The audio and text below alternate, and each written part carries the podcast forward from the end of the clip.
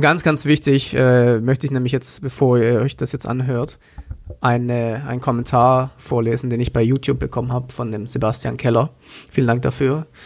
Er hat geschrieben, ganz, ganz wichtig ist, lasst euch nicht von Vollpfosten wie unserem Webstrategie Wolf mit seinem tödlichen Halb- und Nullwissen blenden.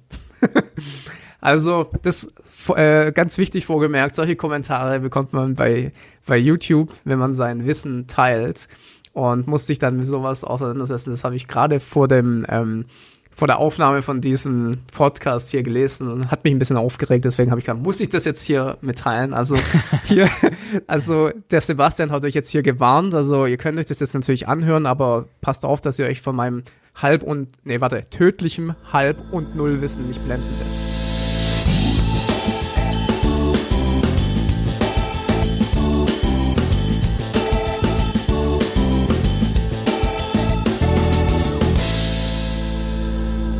Schön, dass du wieder dabei bist bei einer neuen Folge vom Helmwolf Podcast. Ähm, heute geht es um das Thema ähm, ROAS, also Return on Ad Spend Kampagnen versus manuelle Kampagnen.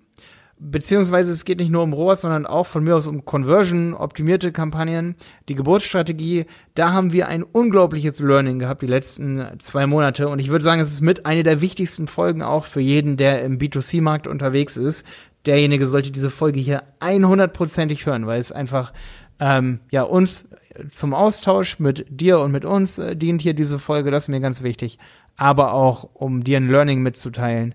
Ähm, ja, genau. Und jetzt geht's los. Wir haben schon oft über Geburtsstrategien geredet, ne? Diese, es gibt ja Geburtsstrategien wie manueller CPC, ROAS basiert. Und ich wollte einfach nochmal eine ganz kurze Folge haben, Stefan, wo ich nochmal erklären kann, wie wichtig es ist, dass man momentan ein Auge darauf wirft, wie sich diese Geburtsstrategien, die automatisierten entwickeln und wie viel so ein Klick wert ist. Weil ich habe mehrere, Stefan, mehrere B2C-Kampagnen, wo wirklich, ich rede jetzt wirklich diese Folge vor allen Dingen über Kunden, wo der potenzielle Pool an Suchbegriffen mehrere Millionen im Monat ist. Ja? Oder die Suchanfragen mehrere Millionen sind.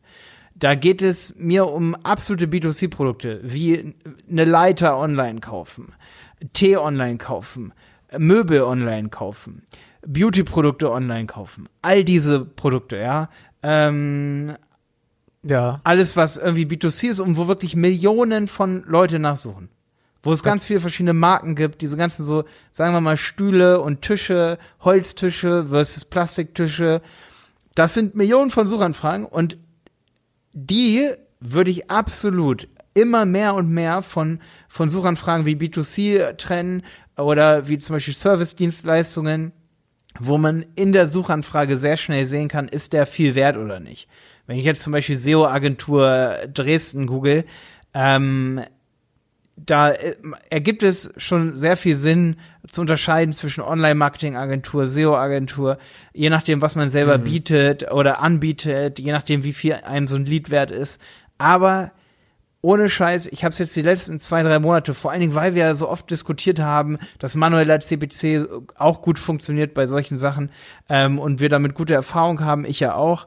Aber ich habe jetzt die letzten Monate noch mal beobachtet, wie krass Google halt vor allen Dingen die Mitarbeiter von Google natürlich die, die Kunden anspitzen, Smart Bidding zu benutzen. Und dadurch benutzen es ja auch immer mehr. Und du musst dir so vorstellen, dass Google echt viele Daten hat. Das haben wir neulich auch nochmal festgestellt in der Folge, ne? Wo Google weiß, derjenige interessiert, also ich interessiere mich für Mikrofone, für hier, da war die, hatten wir diesen Link hier. Was weiß Google über mich, ne? Kannst du mhm. dich dran erinnern? Ja. Haben wir hier, was weiß Google über mich eingegeben und das hat wirklich ziemlich gut gestimmt.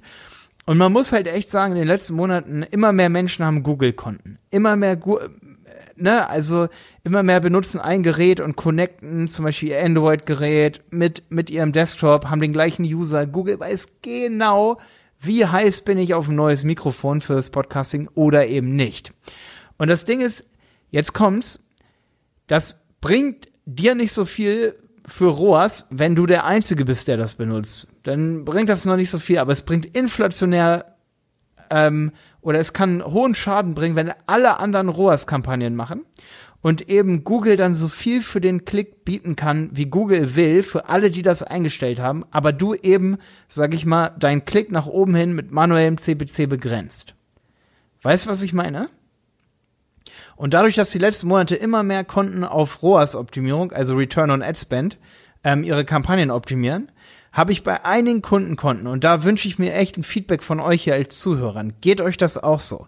Was habt ihr da für Erfahrungen gemacht? Schreibt uns eine Bewertung für unseren Podcast auf iTunes zum Beispiel und schreibt dort mit rein, was ihr für Erfahrungen gemacht habt mit ROAS-Kampagnen oder mit, ähm, mit smarten Geburtsstrategien, Smart Shopping-Kampagnen versus ähm, ganz manuelle Sachen, wo man alles manuell einstellt, den maximalen Klick. Was habt ihr damit für Erfahrungen gemacht? Oder schreibt es mit in unsere Google Ads geheime Facebook-Gruppe, wo ihr nur sagen müsst, dass ihr den Podcast hier hört, dann schalte ich euch auch frei für diese Gruppe. Einfach bei Facebook oben geheime Google Ads Gruppe eingeben, dann müsstet ihr die finden. Ansonsten tun wir Links unter diese Podcast-Folge hier ähm, bei YouTube einerseits, da könnt ihr aber auch kommentieren, ne? Aber schreibt es auch Dann in ist es unsere aber Gruppe nicht mehr rein. geheim. Dann ist es nicht mehr geheim, genau. Genau, Stefan, du sagst es. Weil mich würde interessieren, was ihr für Erfahrungen gemacht habt, weil meine Erfahrung, Stefan, wir haben extrem hohe Conversion Rates und auch Conversion-Werte, wenn wir eine gute Smart Shopping-Kampagne haben oder wenn wir ähm, ROAS-basierte Suchnetzwerkkampagnen haben, bei so Produkten wie B2C-Produkten, wo wir alle, das ist noch das Wichtige hier an der Stelle, das sind die Wettbewerber, die in Zukunft gewinnen. Ich hoffe, dass hier der Europäische Gerichtshof zuhört und alle möglichen. Du hast den absoluten Wettbewerbsvorteil, wenn du alle Tracking-Daten hast. Wenn du die nicht hast, hast du ein riesen Wettbewerbsproblem hier im europäischen Ja. Markt. Ein Riesenproblem. Also bitte überlegt euch gut, we welche, wie ihr eure, den Hammer schwingt vor Gericht, was ähm, Abmahnungen angeht und solche Datenschutzsachen. Also Europa kann nicht mithalten mit automatisierten Google-Kampagnen, wenn wir es nicht benutzen dürfen. Dann haben wir hier eine Invasion von amerikanischen Unternehmen, die in den deutschen Markt rein verkaufen, weil denen das scheißegal ist und weil die Hürden, die abzumahnen und die großen allgemein, weil das einfach äh, nicht viel bringt. Da haben wir ja aber auch schon neulich in der Folge drüber geredet, ne? Wo du so ein bisschen sauer warst auf äh, Datenschutz. Ähm, übrigens, die Folge ist ganz gut angekommen, auch bei meinem Team, Stefan. Ich fand das echt lustig.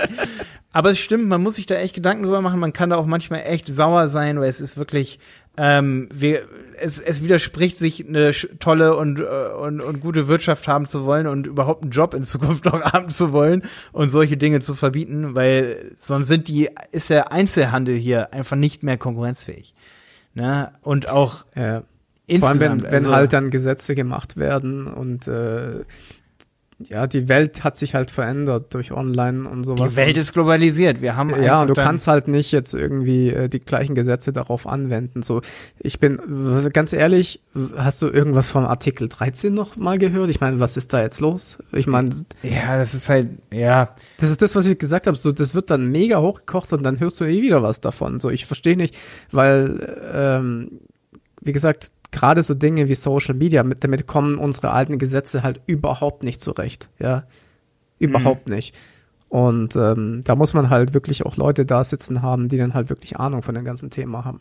Ja, das ist halt voll wichtig. Deswegen, also wer diesen Podcast hier hört, geh doch gerne in die Politik und äh, ich hoffe, dass du richtig Ahnung äh, davon hast, von Geburtsstrategien und von ähm, Du, Auftragsdaten. ganz ehrlich, ich denke mir, ich denk mir manchmal, wenn jetzt ein Politiker hier zuhört, so ich, ich würde lieben gerne als Berater in der Politik arbeiten, als äh, Digitalberater. Ich, Ey, ich, cool, ja. Vielleicht Nee. kennt ja jemand, der jetzt so einen äh, Politiker, der einen Digitalberater braucht. Dann leitet Also- dem. Ich finde den Job, äh, ich finde, es hört sich auch cool an, aber Politiker fragen uns ja nie. Also Ja, Ich meine, nee, ich hey, meine nur, dass, dass äh, du, du brauchst du brauchst da halt wirklich Leute, die wirklich so, schon jahrelang tief in der Materie drin sind und, und viel Erfahrung und sowas haben und auch das Gesamtbild sehen und sowas, ähm, weil die die haben halt dieses Wissen dort nicht, weißt du, was ich meine? Also Ja, das ja. gibt das gibt's nicht. Ja, ich finde es krass. Wir haben viele YouTube-Videos über EODSGVO. Wir beschäftigen uns damit ultra viel, ultra viel. Ne? Ähm, der, ich würde sagen, wer sich damit auch oft, also es gibt noch ein paar, die sich damit viel be beschäftigen, gerade so auf YouTube und so. Aber uns hat noch nie ein Politiker gefragt. Das ist eigentlich immer so ein bisschen un, ist immer ein bisschen komisch. So. Also ich will, ich will jetzt niemandem was vorwerfen und so, aber es gibt zu wenig Kommunikation meines Erachtens nach auch in dieser, ja, was die Sache angeht. Also auch viel Überschätzung, aber das ist dann so ein, ja, Das wird ja oft schon bemängelt, so, ne? Deswegen freue ich mich natürlich, wenn ihr diese Folge hier gerne mal einem Politiker schickt, dass der versteht, warum es so wichtig ist, Tracking-Daten zu haben und so, ne? Schickt das ruhig Ja, wir eurem brauchen- Bundestagsabgeordneten. Wir brauchen das einfach äh, in Ja. der Online-Marketing-Branche Ja. oder in der Online-Branche, damit das ist mehr oder weniger die, die Währung, so mit der gearbeitet wird und Oder ähm, auch für kleine Unternehmen, ja. absolut. Genau. Oder dem EU-Abgeordneten noch besser. Schickt dem die Folge. Okay, zweite Sache, oder nee, ähm, um nochmal auf die Sache zurückzukommen, Stefan. Also wir haben viele Tests gefahren und ähm, in diesen B2C-Bereichen, die ich vorhin genannt habe, wo es so hohe Suchanfragedichten gibt. Also es gibt, äh, stell dir mal vor, es gibt pro Tag ähm, alleine 1000 Leute, die eingeben, ähm, Tisch, Eiche kaufen. Irgendwie. Also ich kann es jetzt mal ganz kurz prüfen, wie, wie viele das sind, aber Google weiß halt ganz genau, wer ist davon, wer hat eine hohe Zahlungsbereitschaft. Google sieht ja sofort, welchen Computer benutzt derjenige. Ist das jetzt ein MacBook? Hat der, oder ist das ein fünf Jahre alter äh, Windows-Computer? Weißt du, was ich meine? So, und da weiß Google sofort, Google hat sofort Daten. Also selbst über die Browser-Verbindung, also ne, selbst über die HTTP-Protokolle gibt es Daten, die schon ein bisschen was wert sind. Und da sollte eigentlich einfach jedem klar sein, ich gucke jetzt mal ganz kurz nach Tisch Eiche. Ich gehe mal Tisch Eiche ganz kurz ein und sag mal ganz kurz, wie oft das gesucht wird pro Tag. So. Tisch Eiche wird pro Tag, ja gut, ist nicht so, ist, ist nur 30, 40 Mal, aber Couchtisch Eiche 5400 Mal im Monat. Ey, sagen wir mal, es wird ein paar hundert Mal am Tag auf jeden Fall was in diese Richtung eingegeben. 100 bis 300 Mal. Du kannst nicht bei jedem dieser Wörter auf Platz 1 sein, wenn du manuelle Gebote machst. Das funktioniert einfach nicht. Und was ich für eine Erfahrung gemacht habe mit diesen sehr, äh, sehr krassen Suchbegriffen, die oft gesucht werden, ist es, dass ja so ein Kunde nicht nur einen Eichentisch verkauft, sondern eben ein Potenzial hätte, 100.000 Euro, 200.000, 300.000 Euro bei Google im Monat auszugeben. Ja.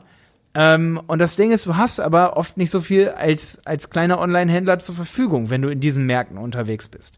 Du brauchst also diesen Algorithmus von Google, dass Google weiß, wie oft hat er es schon eingegeben, was meint er damit ungefähr, wie war seine Suche vorher. Das ist natürlich mega wichtig und diese Daten, die spielen halt unglaublich inzwischen in die Geburtsstrategie von Google ein. Also, wie oft derjenige das gesucht hat. Oder all diese Daten, all diese Metadaten. Und meine Erfahrung die letzten Monate ist, die automatisierten Geburtsstrategien überwiegen diesen manuellen Geburtsstrategien immer mehr. Weil, weil es ja auch immer mehr benutzen. Das heißt, du hast einen riesen Nachteil, wenn du es dann wiederum nicht benutzt. Weißt du? Ja, das macht Sinn. Also Also früher, wo es noch keiner benutzt hat, so, da, da hattest du noch keinen großen Nachteil, weil die anderen hatten ja auch manuelle Kampagnen. Jetzt aber, wenn ich, ich mach mal noch, mal noch mal ganz kurz ein Beispiel, bevor wir die Folge beenden. Wenn ich ein, maximal ein Euro biete für Tischeiche, ja, dann ist es ja so, dass Google mir ganz viele Klicks gibt. Aber in dem Moment, sage ich mal, ähm, Google bewertet alle, ne, bewertet diese Suchanfragen und sagt, hey, klar, du kriegst sie für 80 Cent. Ähm, und wer die aber auch bewertet, ist ja dein Mitbewerber. Der sagt dann, ja, okay, für 80 Cent den Klick kann er haben, weil der hat noch nie irgendwie sowas eingegeben wie Tisch Eiche oder der hat einen fünf Jahre alten Windows-Computer, ne, um das mal ein bisschen zu, zu verbildlichen. So.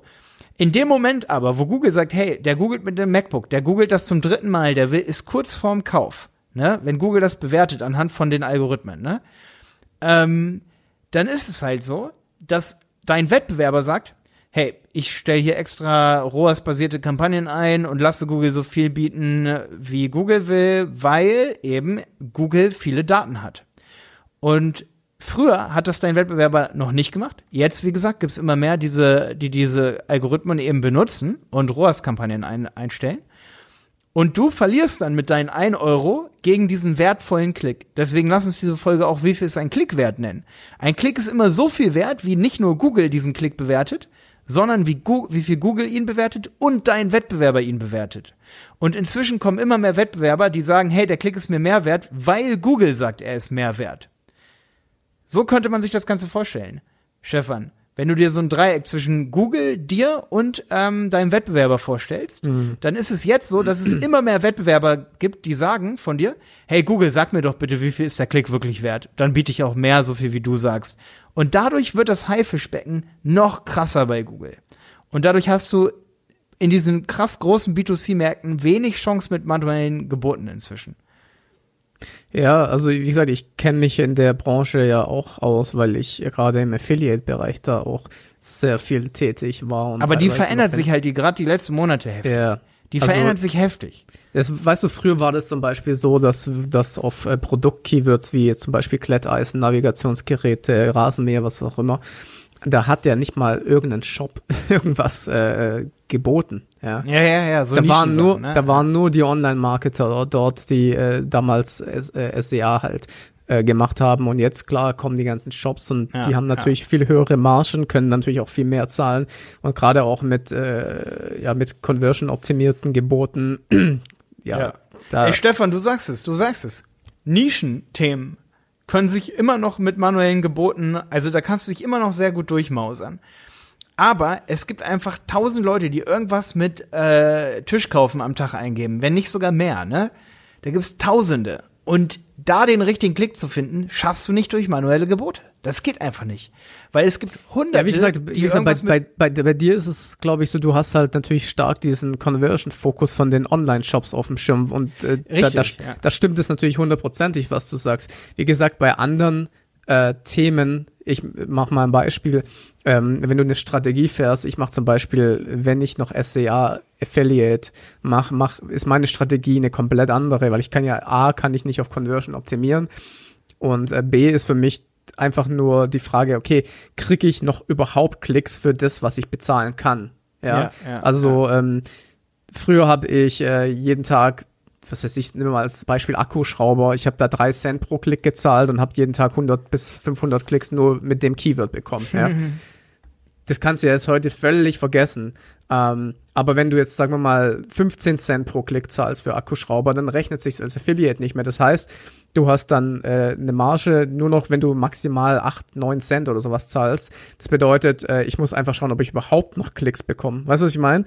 Also äh, da, da ist die Strategie natürlich ein bisschen anders. Es geht fast nicht mehr heutzutage. Also äh, es sei denn, du hast halt spezielle Konditionen bei den Partnern. Aber ähm, wie gesagt, aus Conversion-Sicht, wie du sagst, dass dann die, äh, wenn die Shops letztendlich dann hier die Verkäufe damit erzielen wollen, dann macht das auf jeden Fall Sinn, ja. Definitiv, ja. Ja, es gibt kein richtig oder falsch. Ähm, oder kein besser und kein schlechter bei manuell und bei automatisiert. Aber es gibt Anwendungsfälle, wo es auf jeden also generell im Querschnitt, aber es gibt Anwendungsgebiete, wo ich mir ziemlich sicher bin, dass man niemals den, die ROAS-basierten Kampagnen toppen kann. So viel Negativ-Keywords kannst du gar nicht eingeben, wie ein Algorithmus für, die, Algorithmus für dich prüfen kann. Das ist ja auch völlig logisch. Wenn, wenn Google sieht zum Beispiel, immer wenn jemand Ikea dazu eingibt, dann kauft keiner und du gibst einen ROAS von 10 ein, dass du äh, mit einem Euro 10 Euro für Umsatz machen möchtest, ähm, dann ist es einfach so, dass Google sich das gar nicht erlauben kann, dann auf Ikea zu bieten. Ne? Und das ist eben so, es gibt so viel Wettbewerber und es kommen welche dazu. So, so viel Negativ-Keyword kannst du nicht bestimmen in diesen B2C-Märkten. Okay. Ja, also das war nochmal so ein Gedankengang von mir, weil ich das einfach die ganze Zeit sehe, die letzten Wochen, dass sich diese ROAS-Kampagnen immer weiter verbessern.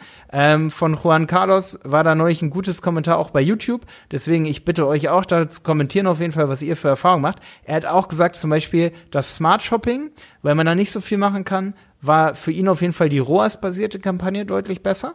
Also ROAS-Kampagnen Standard-Shopping. Die Erfahrung haben wir auch gemacht, aber nicht immer. Ähm, das nur nochmal als kleine Nebennotiz und kleiner Gruß auf jeden Fall an Juan. Ähm, und solche Kommentare wie seine sind halt mega cool. Ähm, Gerade auf YouTube, da haben wir extra einen äh, Kanal für diesen Podcast hier, wenn ihr da drunter kommentiert. Oder eben ähm, vor allen Dingen die geheime Facebook-Gruppe, die verlinke ich hier auch nochmal.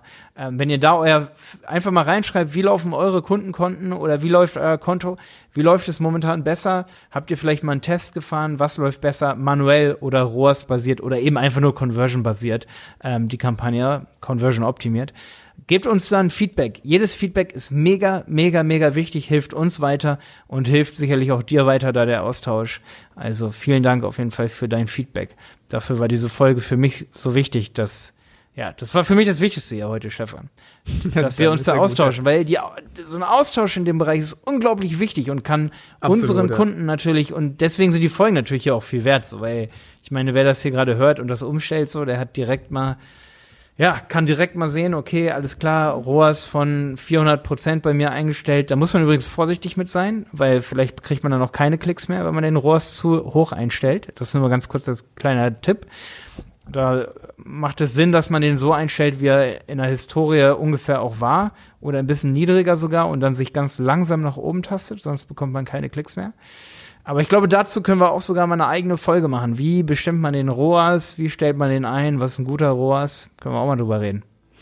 Jo, wenn ihr das haben wollt, schreibt es gerne in die Kommentare. Andere Themen, andere Ideen natürlich auch gerne.